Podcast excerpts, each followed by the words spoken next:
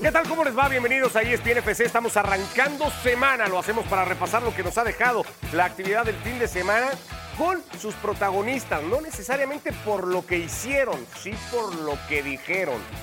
Xavi Hernández, el técnico del Barcelona que ya alguna vez señaló al sol y al pasto como excusas para el, mal juego de su equipo. Bueno, pues ahora fue mucho más directo y dijo, se debe a la prensa. Mis futbolistas están demasiado tensos por todo lo que se dice en los medios de comunicación. Declaración del técnico del Fútbol Club Barcelona. Para no creer. ¿Realmente crees que lo que diga la prensa afecta directamente al juego del equipo? Sin duda. Sin duda. No tengo ninguna duda. Se generan situaciones y escenarios que para mí no son los, los, reales. Y entonces afecta. Entonces afecta, sin ninguna duda. Esto me ha pasado a mí como futbolista y le pasa a mis futbolistas. Es normal, se genera una negatividad que no es, pos- no es para nada buena ni, ni positiva. Y esto afecta. Hoy ha afectado a la primera parte, la segunda no. Segunda creo que el equipo se ha liberado, ha jugado, ha estado bien, sobre todo media hora, media, hasta, que hemos hasta el penalti de, de Ferran, ¿no? que, ha, que ha- convertido Robert. El equipo ha estado bien, reconocible, jugando bien, pero yo creo que les afecta demasiado lo que, lo que se, se dice en el entorno. Sí. Pues que se vayan a jugar a Leganés entonces los futbolistas que hoy están en el Barça. Ayer ante el Deportivo Alavés, Aitana Bonmatí, por cierto, presentando su balón de oro como la mejor futbolista del planeta. 18 segundos de partido. Y al Barça le volvían a clavar gol como el Granada cuando se lo hicieron a los 17.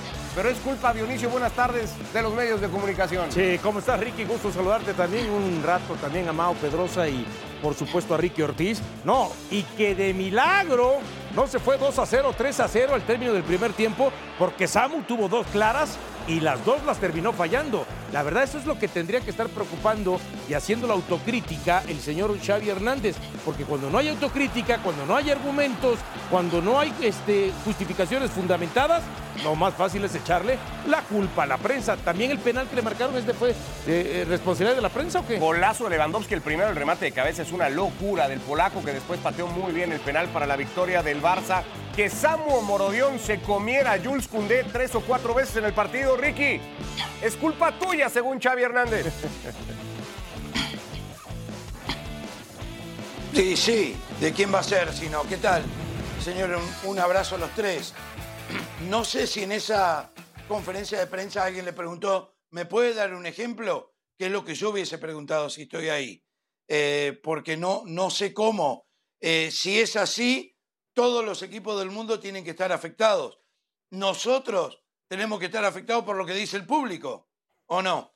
Entonces, al final del día, creo que son casi como manotazos de ahogado por parte de Xavi, que es cultural lo de Gundogan, que lo que decías del césped muy alto, el césped muy bajo, que lo riegan demasiado, que lo riegan poco.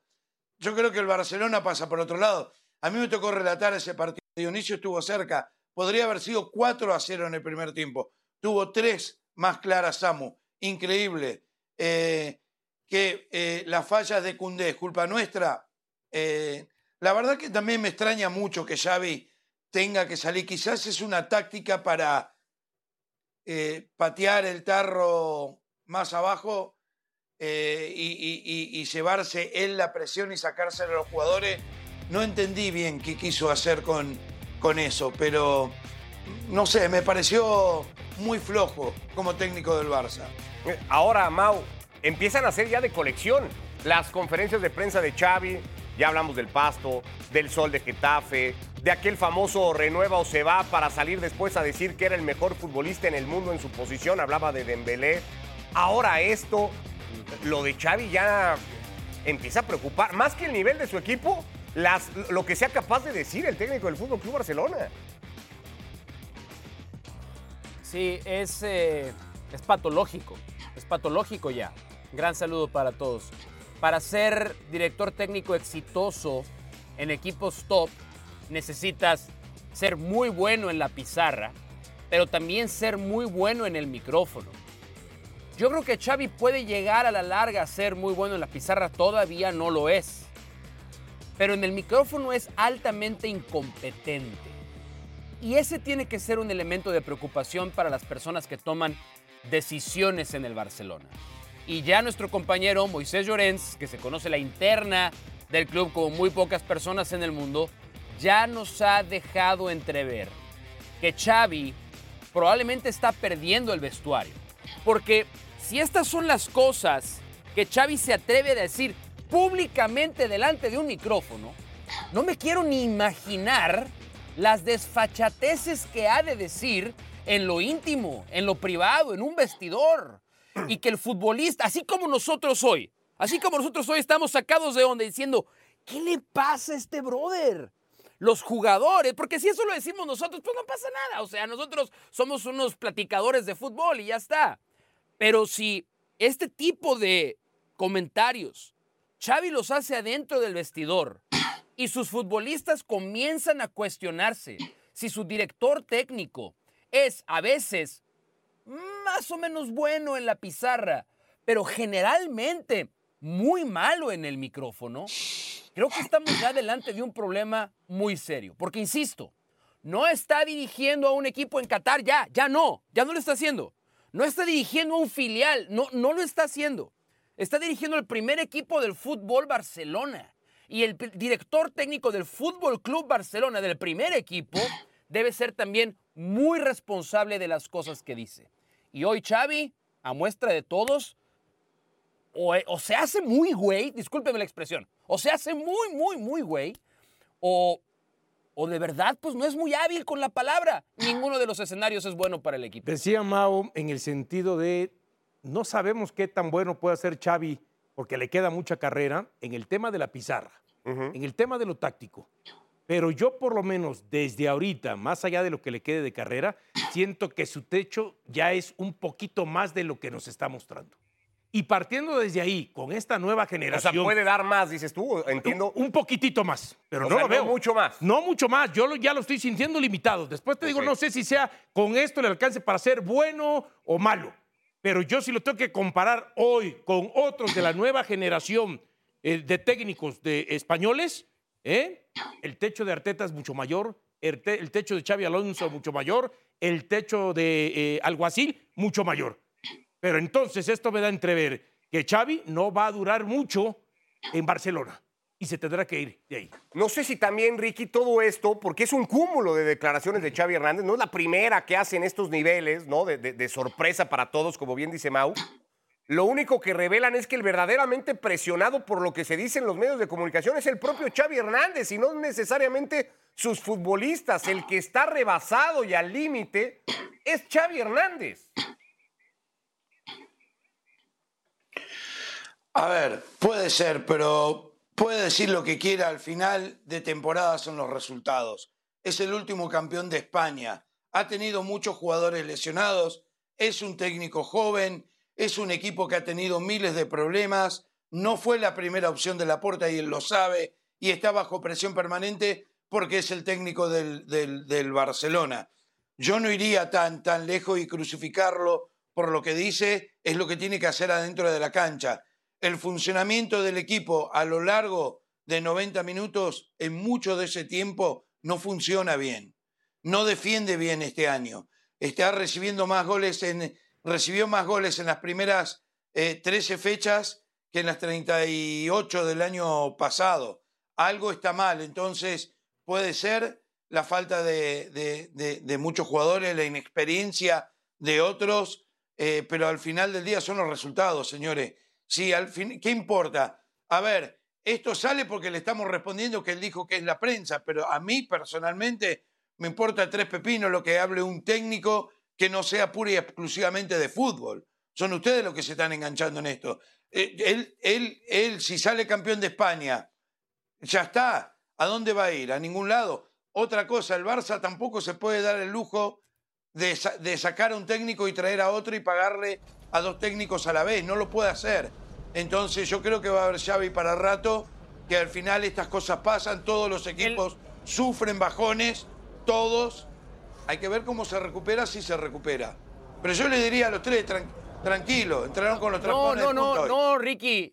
No, No. es que no. entiendo a dónde vas. Ricky, está solapando. Y las ¿eso cuentas se hacen a finales de mayo y, y las, y, las, y las cuentas se hacen, o sea, si nos vamos a limitar a las cuentas se hacen con los títulos, entonces, ¿qué, qué diablos hacemos aquí nosotros? No, analizar el partido, analizar para- el juego, analizar el estamos fútbol. para contextualizar, nosotros estamos para contextualizar lo obvio. Y hay veces que podemos plantear este escenario. El Barcelona termina ganando un título a pesar del entrenador. Y Hoy el Barcelona puede meterse a pelear en un puesto importante de Champions a pesar del entrenador.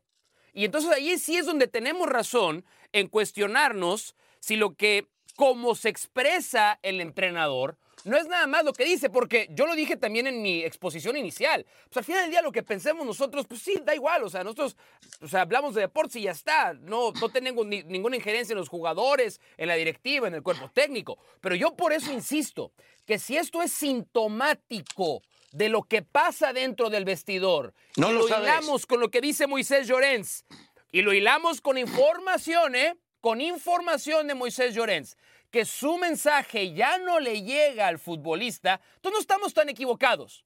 Entonces no estamos tan equivocados en considerar que esto, ese tipo de palabras y declaraciones pueden ser un problema para el equipo. decía Ricky Ortiz, nosotros si nos metemos al tema de la cancha, eh, bueno, hablemos del tema de la cancha. Los últimos 290 minutos del fútbol de Barcelona han sido de pena.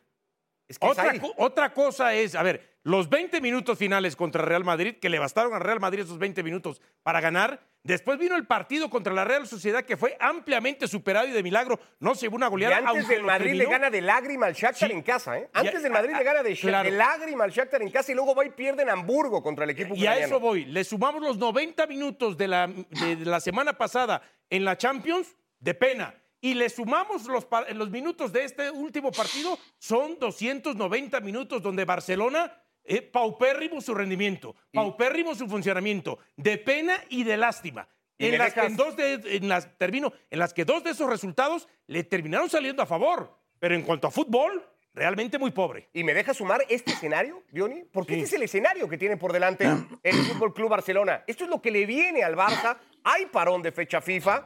Tendrá que tomar aire como sea Xavi Hernández. La prensa publicará menos cosas de Barça porque hablará de selección española y de otras cosas de fecha FIFA. Pero tiene que ir a Vallecas, que no hace mucho le costó el trabajo a un técnico del Barça, Ronald Koeman.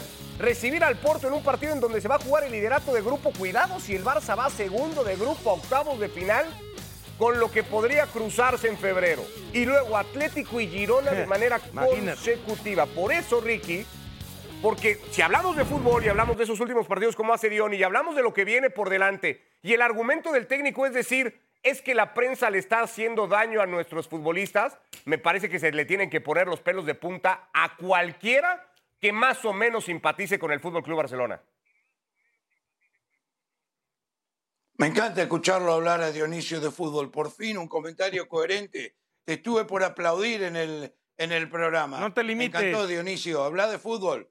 A ver, yo creo que eh, eh, lo que ya te dije, lo que dijo Xavi me pareció totalmente fuera de lugar. No me gustó, pero yo no lo voy a cuestionar por eso y no me voy a hacer toda una novela de lo que está pasando dentro del vestuario, de que esto, que lo otro. Yo lo que voy que son los resultados. Todos los equipos tienen buenos y malos momentos. Dije, tuvo muchos jugadores lesionados por mucho tiempo. Eso es más factor de lo que él diga de la prensa, si afecta o no a los jugadores. Todavía no tiene a su mejor jugador de la mitad de la cancha, que es De Jong, que le cambia por completo la cara a este eh, equipo. No tuvo a Pedri por mucho tiempo, que le cambia la cara a este equipo. Entonces, me parece, y estoy totalmente de acuerdo, el Barcelona no está jugando bien. El Barcelona deja muchas dudas. El Barcelona, los partidos que ganó fue de casualidad, aunque tuvo rato de buen fútbol durante todos esos partidos, pero eh, tiene que mejorar. Y tiene que mejorar mucho si quiere repetir en la liga. Y lo veo muy lejos en la Champions. Así juegue mucho mejor. Porque me parece que el equipo todavía no está. Pero al margen de todo eso, yo no me voy a apresurar y decir que Xavi ya está y que le quedan poco, pocos días. Puede ser, lo pueden echar mañana, no lo sé. Pero lo dudo. da pocos argumentos, Mau, el Barça para hablar de fútbol o hablar de buen fútbol con el Barça. Los tiene a ratitos y muy contados. Sí, para hablar de lo que está dejando de hacer el equipo y también de lo que está pasando internamente, porque no solo es lo que hace Xavi, o lo que dice Xavi, sino lo que hacen algunos de sus principales referentes. Igualmente quedará registrada Mm. la imagen de Robert Lewandowski ante la Mil Yamal, el futbolista de 16 años, cuando a la, a la mitad del partido va tras una mala decisión del joven futbolista, del niño futbolista, a casi disculparse con el polaco, el polaco y Lewandowski lo ignora olímpicamente. ¿Refleja lo que está pasando en el Barça? Sí, un poco. Sí, un poco. Que el ambiente en el vestidor no es ideal, eh, que el ambiente en el vestidor no es excelente. Yo, yo me acuerdo unas palabras de Guardiola recientemente cuando le preguntaban por el éxito de su equipo que ganó el triplete y lo primero que dice es la armonía adentro del vestidor. Y esa armonía muchas veces comienza con el entorno que genera el propio entrenador. Si Robert Lewandowski se permite estos desplantes es porque seguramente está acostumbrado a que esta sea la dinámica adentro del vestidor del Barcelona. Ya hoy, concentrado con la selección, le preguntaron a Lewandowski sobre el tema y quiso matizarlo, quiso hacerlo eh, mucho más terso, como diciendo que no había ningún problema. Yo tampoco, a ver, tampoco me voy a escandalizar porque esas cosas pasen. Si estaba caliente Lewandowski, no le quiso dar la mano y en el vestidor le dijo, chaval, no hay ningún problema, podemos pasar la página. Pero sí son sintomáticos de lo que algunos, ya no voy a poner nombres, luego se ofenden, algunos no quieren admitir de que el vestidor del Barcelona no tiene ¿Puedo- la mejor guía en este ¿Puedo decir algo acá? Lo que tú quieras, Ricky. Que quizás fue un mensaje positivo. Quizás fue un mensaje positivo de Lewandowski. Si ustedes miran todos los partidos del Barça donde juega Yamal, esa misma jugada la hace en reiteradas ocasiones porque es joven, porque está ansioso, porque quiere hacer un gol, porque lo compara con Messi y, y es muy jovencito todavía. Estoy, me parece y me da la sensación que Lewandowski todos le dijeron un millón de veces, dale la pelota al mejor posicionado dentro del área y el chico no entiende porque es joven, no lo hace a propósito, creo que no lo hace a propósito, es un impulso. Pero llega un momento que Lewandowski, con la experiencia que tiene, manda un mensaje. No, no te voy a decir que está bien, cuando está mal lo que hiciste. Porque yo tengo 35 años, vos tenés 16, gané un montón de títulos, soy el goleador, soy el que tiene que meter la pelota dentro de la red y no me la das. Entonces, Pero pasa. no, no se puede leer así Pero hay también formas, pero hay esa formas situación. de hacerle llegar ese mensaje al joven jugador, no de la manera en que lo hizo Ricky. Y, y menos Esa es la viene- forma. Pero espero Es nunca, la más clara. Espero nunca hacer enojar a Ricky. Es la más espero nunca hacerlo enojar porque me va a dar un zape un día. ¿No? Ricky, Pero no- con eh, esa mentalidad, Ricky, ah, yo hago, hago algo yo mal y me va a dar una cachetada. Esto viene precedido de Lewandowski Gana no me faltan, ignorando a. Xavi Hernández. Esto viene precedido de Lewandowski ignorando a Xavi Hernández en el partido de Champions de Hamburgo y de Gundogan diciendo que internamente el comportamiento de varios de estos futbolistas era básicamente, decía él, lamentable, ¿no? Después de aquel partido que pierden contra el Real Madrid. Que dos futbolistas de la experiencia Sí. de Gundogan y Lewandowski Sí. empiecen a tener estos gestos denota y deja muy claro lo que está pasando al interior del Barça. Y es lo que dice Mau. Son ganadores. Está perdiendo el vestidor. Son ganadores. Mensaje positivo. Mensaje positivo. Son ganadores. Súper positivo el mensaje. Creo Que que, eres, aprenda Yamal. Le falta mucho. creo que eres probablemente el único que ve Pero positivo no te enojes. el gesto que, que ha tenido Robert Lewandowski con un Sí, compañero sí, futbolista sí, sí. que No. tiene 16 años. Y Todos no me ustedes lo ven extraña. negativo, lo ven mal. No me extraña en lo absoluto. Lo conozco, no me extraña. Primera pausa en esta edición de ESPN FC. Volvemos con más todavía de la liga después de las tre- eh, primeras 13 fechas que se han jugado y que siguen teniendo al Girona en el primer lugar de la tabla.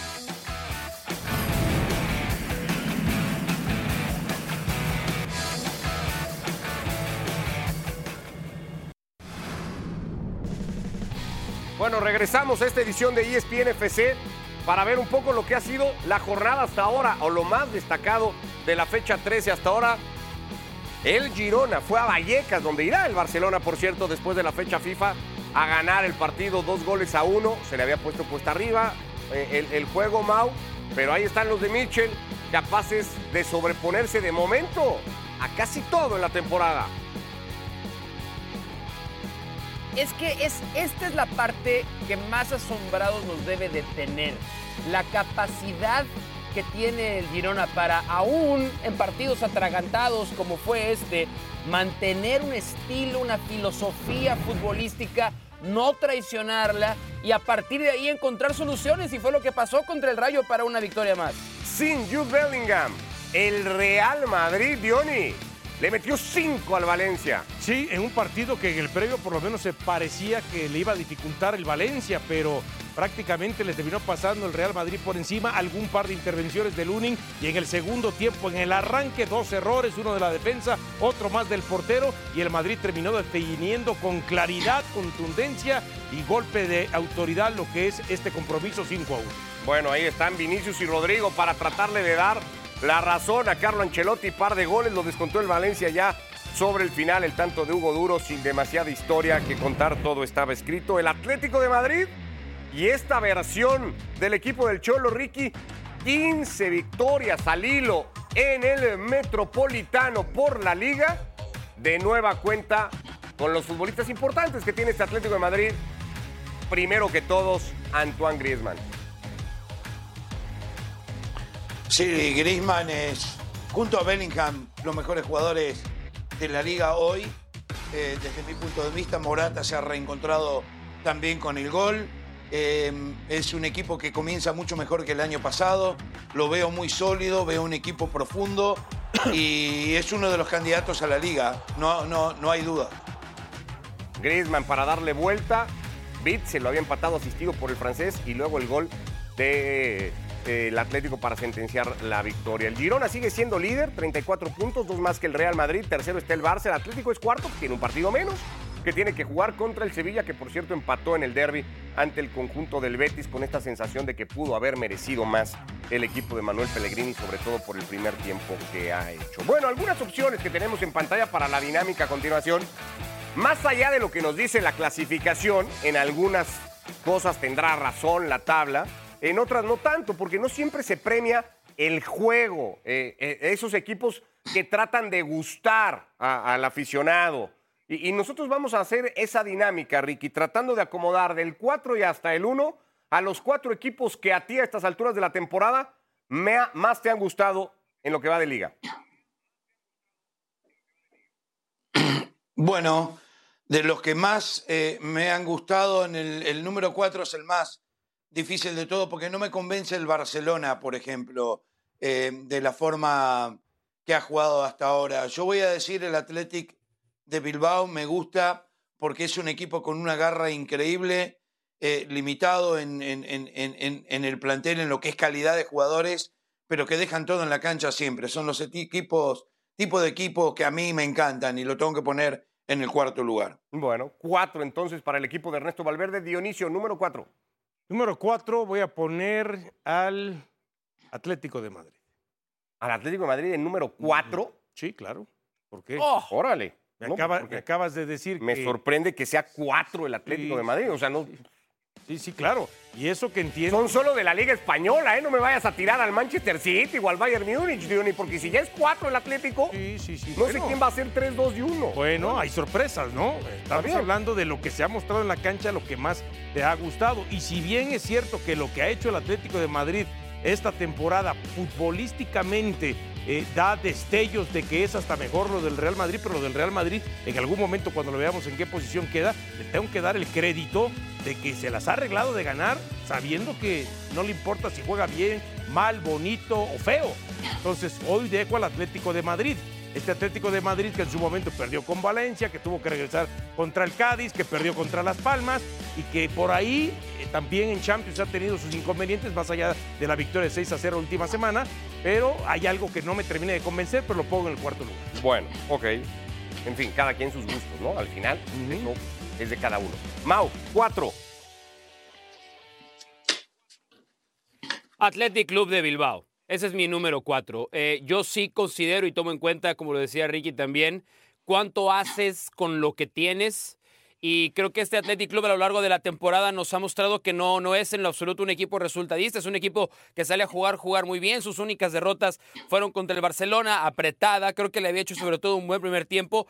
Curiosamente, el partido donde fue pasado por encima completamente fue en el derby contra la Real. Pero creo que hasta ahora, tomando en cuenta qué puede hacer en función del plantel que tiene, creo que hay que poner al Athletic Club en la posición número 4. Bueno, basándonos en gustos, ¿no? Que era lo que habíamos dicho, quienes nos han llenado más, quienes nos han gustado gusto. más, quienes nos ofrecen más que ver. Sí. Yo voy a dejar cuatro al equipo de Carlo Ancelotti. al Real Madrid, que está segundo en la liga, para mí lo voy a dejar cuarto. Dioni, tercero. Real Madrid. Real Madrid. Real Madrid porque eh, le tengo que dar el crédito más allá de esa derrota. ¿Pero te ha gustado más el Real Madrid que el Atlético de Madrid? Sí, sobre todo porque ha sabido ganar sin necesidad de llegar a un fútbol que estamos esperando desde hace mucho tiempo. Porque este, este Real Madrid estamos a que juegue mejor, que juegue mejor, que juegue mejor. Tiene tres temporadas mínimo que juega lo mismo y se las resuelve para ganar. En una le alcanzó para ganar la Champions y la Liga, después en la otra ya no le alcanzó prácticamente para nada, solamente a meterse a semifinales en Champions. Y hoy ahí está, ahí está. Y creo que con ese fútbol, a la larga, va a llegar mucho más alto que cualquiera de todos. Mauricio, tres. La Real Sociedad de San Sebastián. Me encanta el estilo, me encanta la manera en la que Manuel Alguacil, no nada más de esta temporada, creo que ya son varias temporadas en la que le ha dado un sello al equipo. Hay un futbolista como Otaque Cubo, descaradísimo, inteligente, que decide bien. Eh, es decir, es un equipo que además, en, en función de los, de los jugadores que tiene, adapta su manera de jugar. Y creo que más allá de que a veces el resultado no siempre lo acompaña, pero siempre va, como lo hizo la temporada pasada, a pelear para meterse entre los cuatro, los primeros cuatro de la clasificación. Pero en términos de gusto, lo que me ha gustado ver, la Real tiene lugar número tres. Venga, Ricky. Real Madrid, el tercero, por más que todos sabemos cómo va a jugar, que siempre hace lo mismo, es increíblemente efectivo. Carleto Ancelotti es top, top, sin lugar a dudas.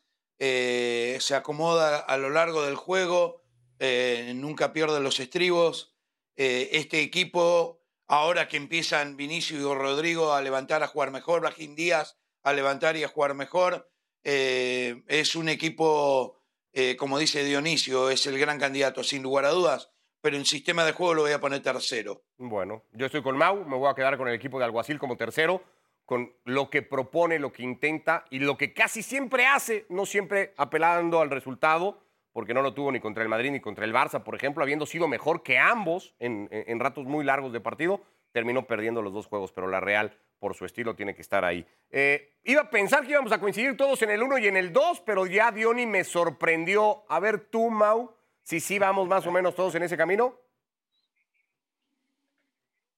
Número dos, Atlético de Madrid. A mí eh, muchas veces me han escuchado ser extremadamente crítico del Cholo Simeone. En repetidas ocasiones pensé que su era en el Atlético debería haber llegado a su fin, pero se está reinventando de la mano, o mejor dicho, del pie de un fenomenal Antoine Griezmann, convertido en uno de los tres mejores futbolistas en este momento en todo el mundo. Un momento goleador de Álvaro Morata extraordinario. Ha sido también capaz de reinventar algunos, no nada más reinventar, de tener algunos futbolistas jóvenes en este equipo que le dan otra dinámica, otra versatilidad. eh, y, y aquella manera recia, dura de defender los partidos que sí mantiene todavía, ha sido combinada al día de hoy con momentos individuales extraordinarios de muchos jugadores. Yo prendo la televisión para ver jugar a Antoine Griezmann y por eso lo tengo en la posición número 2.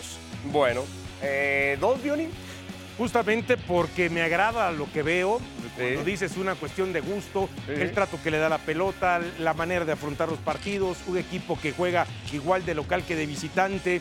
Ah, Te está teniendo, pues, eh, en Champions, le empató con el Inter, le ganó al Benfica, le, ga- le ganó al Salzburgo. En- ya lo acabas de decir, fue superior en el trámite del partido a Barcelona y al Real Madrid, más allá que el resultado no se lo terminó dando. Yo me quedo con lo que está haciendo el equipo de eh, Ilmanol Alguacil con Cubo, con Barrenechea, con Subimendi, con Subeldía en el fondo, me quedo con la Real Sociedad, más allá que la tabla no le hace justicia a lo que hemos visto en el terreno de juego. Peleando por puestos eh, de Champions, así estará toda la temporada el equipo de Alguacil. ¿Tu número dos, Ricky?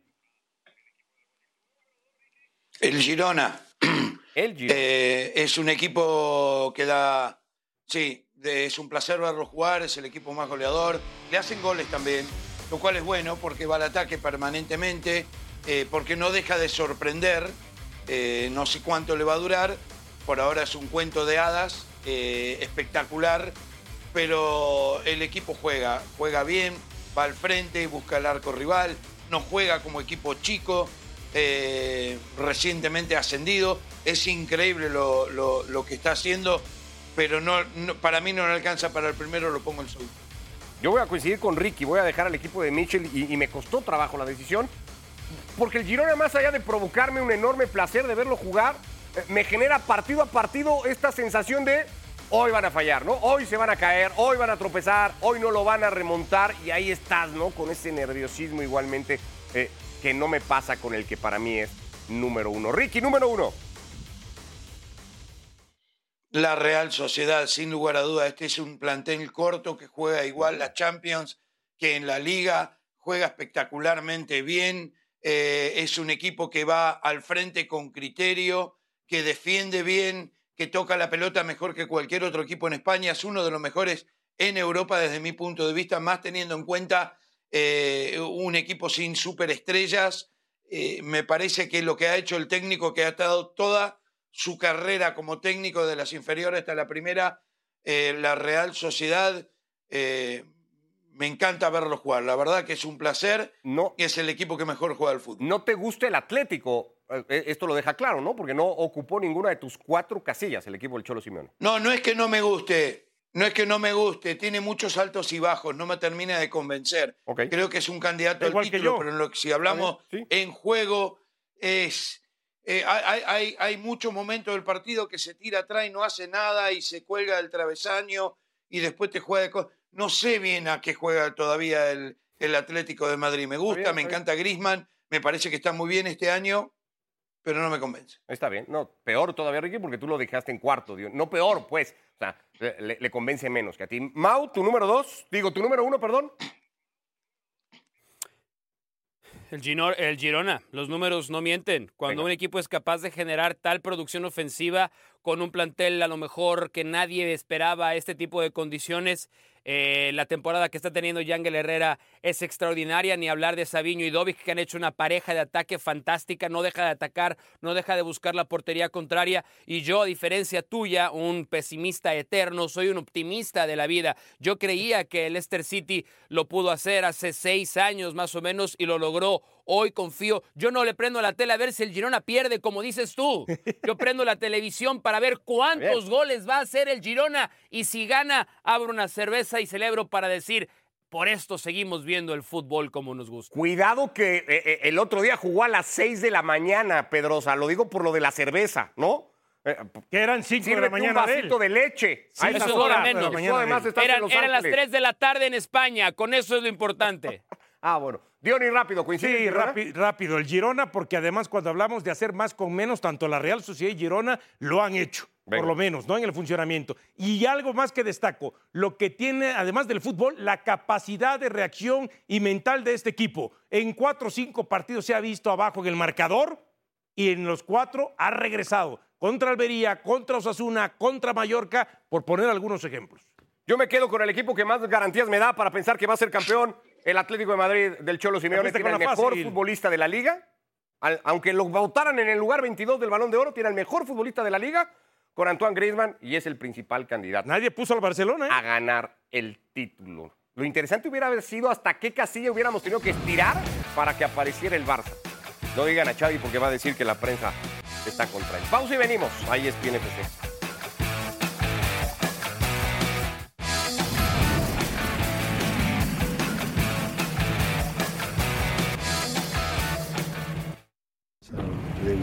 Go away. So we take a good a good point. We play. We create a lot of chances at the right moments, uh, and they had to. So I think honestly, I try to be honest in front of you. I think it was for results for both sides. That was shake your hand. no problem. But have you managed to see him after the game to? to No, no, no, no. It's not a problem. Honestly, I don't want to talk one word about that. It's fine. Everyone, the emotions always happen to me sometimes, so it's fine. Honestly. Yes, yes, I want to apologize him also because uh, in this moment I didn't see only I was focused in the action. Uh, so I want to apologize. But show the character, show the mentality, show the that we have also tools uh, again a team like uh, Manchester City that we can, uh, you know, to go for the for the goal and for to dominate and to, to have the capacity to create chances.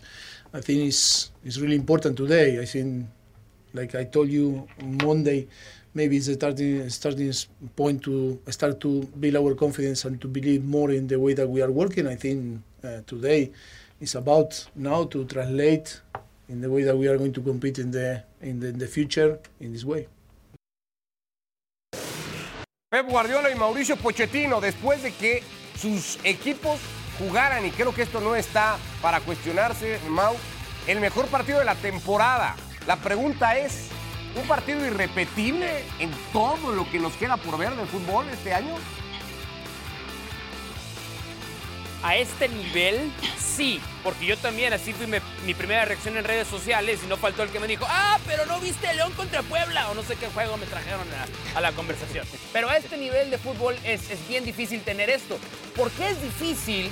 Porque esta es la primera vez en 882 partidos dirigidos por Pep Guardiola que su equipo hace cuatro goles, pero que también permite cuatro goles. Y para mí esa es la esencia de este partido. Cuando hablamos del poderío ofensivo del sitio lo hemos dicho todo, pero poco hablamos de lo bien que se defiende. Se defendió muy mal ayer contra Chelsea y permitió un partido muy abierto que no le conviene al City, pero de todos modos al final creo que el resultado es justo. Dominio alterno, alto nivel de fútbol, decisiones arbitrales polémicas y sí, yo creo un partido irrepetible a este nivel en el fútbol mundial. Califica el juego, Ricky. No, esto es, es otro nivel, es lo que esperamos de la Premier. Este es un partido épico, extraordinario. No por hace donde falta. Superliga, Ricky, con un partido así, ¿eh? Chelsea que... Y esto, por eso quiero la Superliga, para ver partidos así todos los fines de semana. Lo que pasa es que eh, el Chelsea hay que darle mucho más mérito desde mi punto de vista porque Pochettino está revirtiendo una situación muy complicada. Estos jugadores sabían eh, lo que significaba enfrentarse al campeón y, pusieron el pecho y, y lo hicieron muy bien, la verdad, porque al final son ocho goles en dos partidos que hace, porque le había hecho cuatro al Tottenham, entiendo la, la situación, la expulsión, los lesionados, todo, pero son ocho goles en dos partidos y remontó dos veces acá. Estos son partidos que para mí eh, lo vamos a disfrutar muy pocas veces en nuestras vidas, porque eh, fue eh, electrizante desde el principio hasta el final. El mejor partido que he visto en mucho tiempo. Giovanni. No, indudablemente, un partido de ida y vuelta. Pero aquí hay que, sobre todo, tener en la mira lo del Chelsea. Ya le ganó al Tottenham, que estaba en la punta en ese momento, ya le compitió al Manchester City. Esperamos entonces que esta historia del Chelsea se repita de aquí hasta el final del torneo y no que de pronto sea flor de dos este partidos nada más, ¿no? Y lo del Manchester City, sí, como dijo Mao, el tema defensivo llama mucho la atención. 248 partidos, me parece es el dato. Desde 1986 el City no dejaba de ganar un partido en el que marcaba por lo menos cuatro goles. Increíble lo que pasó este fin de semana. Pausa en ESPN FC. Ya volvemos por más. ¿Cómo está la carrera por la titularidad de la selección mexicana? Este viernes se juega en Honduras. El martes se recibe a la selección Catrache y Jaime Lozano tiene que optar por su nueve titular.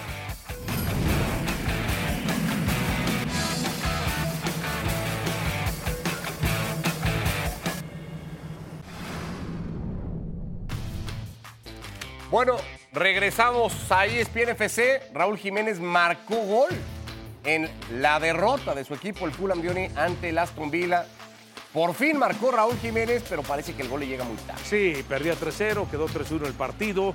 Este, de nada sirve que cuando ha estado en la cancha podamos decir que abre espacios lo que tú quieras, ¿no? Participe.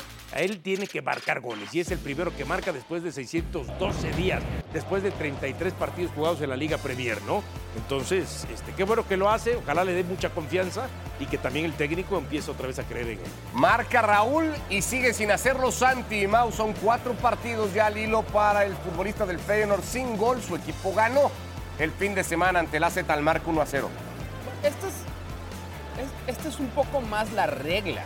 Que pasen partidos sin anotar y no los 12 que pasó anotando Santiago Jiménez. Entonces, tampoco hay que escandalizarse. Obviamente es un futbolista que ya tiene la atención de los defensores rivales. Claramente se planea para jugar contra Santiago Jiménez en la primera división de los Países Bajos. Pero para mí, Santi no tiene nada que temer. Estas cosas pasan para los nueve.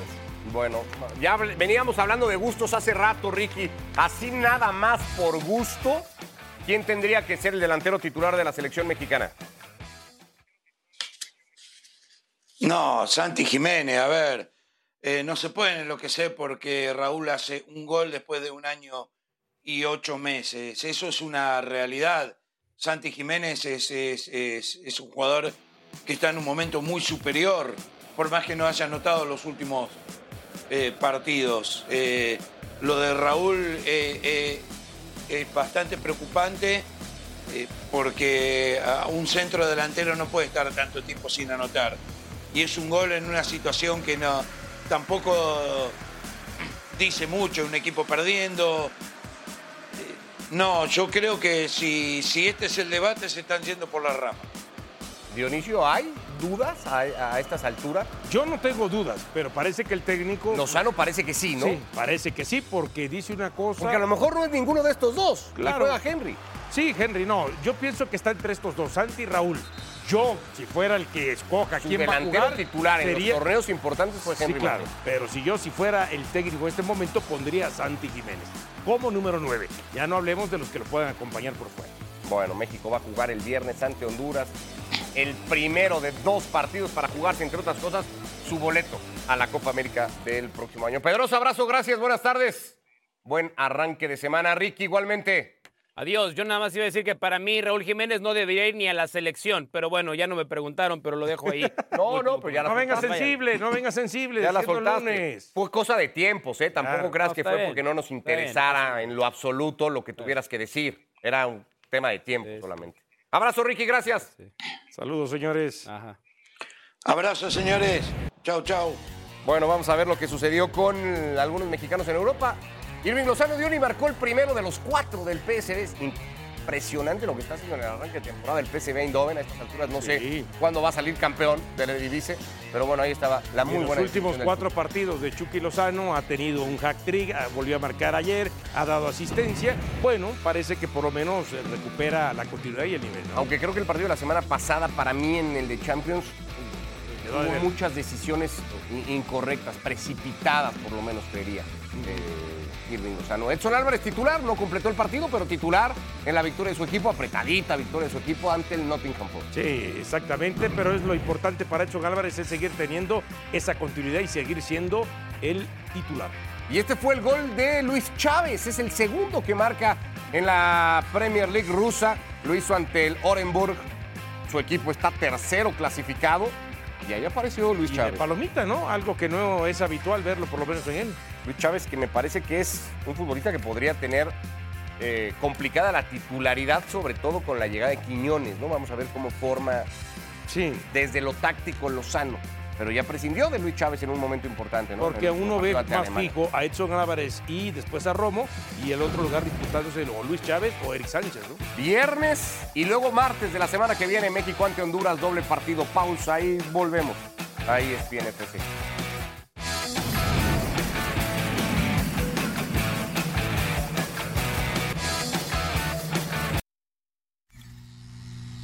Yo, this thing on? Man, y'all got me. Listen up, listen up. Let's head down to the park and get ready, cause it's about that time. We interrupt our program to bring you this important message. The NBA's back. And so are the hardwood by the stars. Now it's a lot gone down since this, The Denver Nuggets can finally call themselves NBA champions. cause it's game time in Milwaukee, a holiday in Boston, and the real Bill in Phoenix. But don't forget the league's next chosen one. Oh, Hold up, young fella. The king ain't done yet.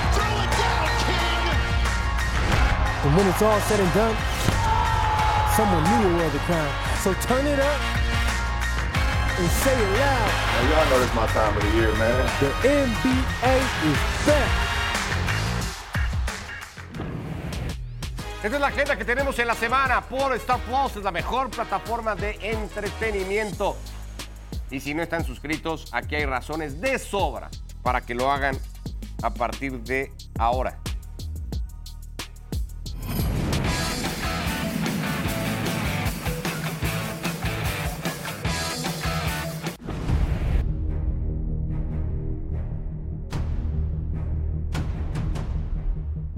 Pensamiento era, me falló el fútbol y hasta que, que vi que el fútbol no me había fallado, que, que al final una persona no confió en mí en ese momento. Algo sucedió que solamente la gente que estuvo aquí adentro seguramente tendrá los, de- los detalles.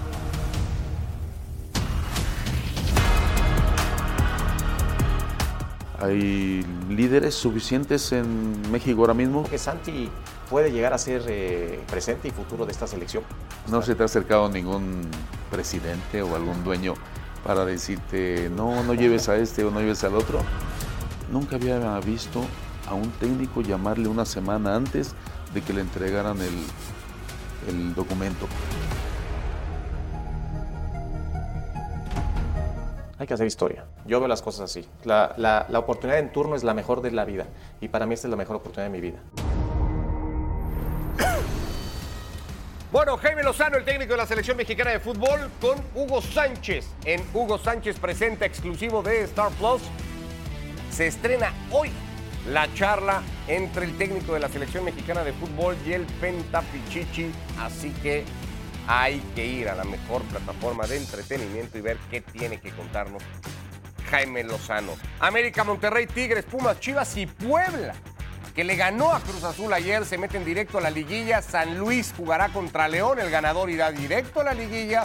Santos jugará ante Mazatlán y el ganador jugará contra el perdedor de San Luis León. ¿Estamos o no estamos? Sí, así es perfectamente. eh, lo, el tema del play-in. Sí, señor. Y qué gran oportunidad se le fue a Guadalajara en cerrar la eliminatoria en casa, en casa ante Pumas. Ese penal fallado este, termina cambiando la historia, ¿no? Para que Pumas quede en cuarto y Guadalajara en quinto. Y entonces ahora el obligado a ganar por la posición en la tabla es Guadalajara. Por cierto, cuidó al Tiva Sepúlveda y al Piojo Alvarado, que estaban Exactamente. condicionados de ser amonestados Eh, y perderse. así es, así es. Paunovic prefirió cerrar de visita y no perder a sus futbolistas. Sí, ahora hay que recordar que hay dos partidos o dos eliminatorias ya decididas. Es Tigres que va a terminar enfrentando al Puebla y Guadalajara Pumas, ¿no? Faltan ver los rivales que van a aparecer tanto para América como Monterrey, que saldrán del play-in. Por cierto, curioso que la clasificación de León ayer, ganándole a Juárez, Eliminar implicara la eliminación del Pachuca, ¿no? Sí, sí, sí. Y dos que estaban adentro, como Tijuana y Toluca, que nada más con el empate Qué era más que suficiente para que se quedaran en el play-in por lo menos.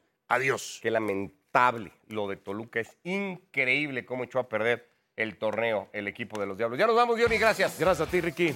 A Ricky Ortiz, a Mau Pedroso, igualmente. Gracias, buenas tardes. Que les vaya muy bien. Lunes a viernes, ESPN FC y su versión de podcast igualmente disponible en plataformas. Gracias. Que les vaya muy bien. Buenas tardes.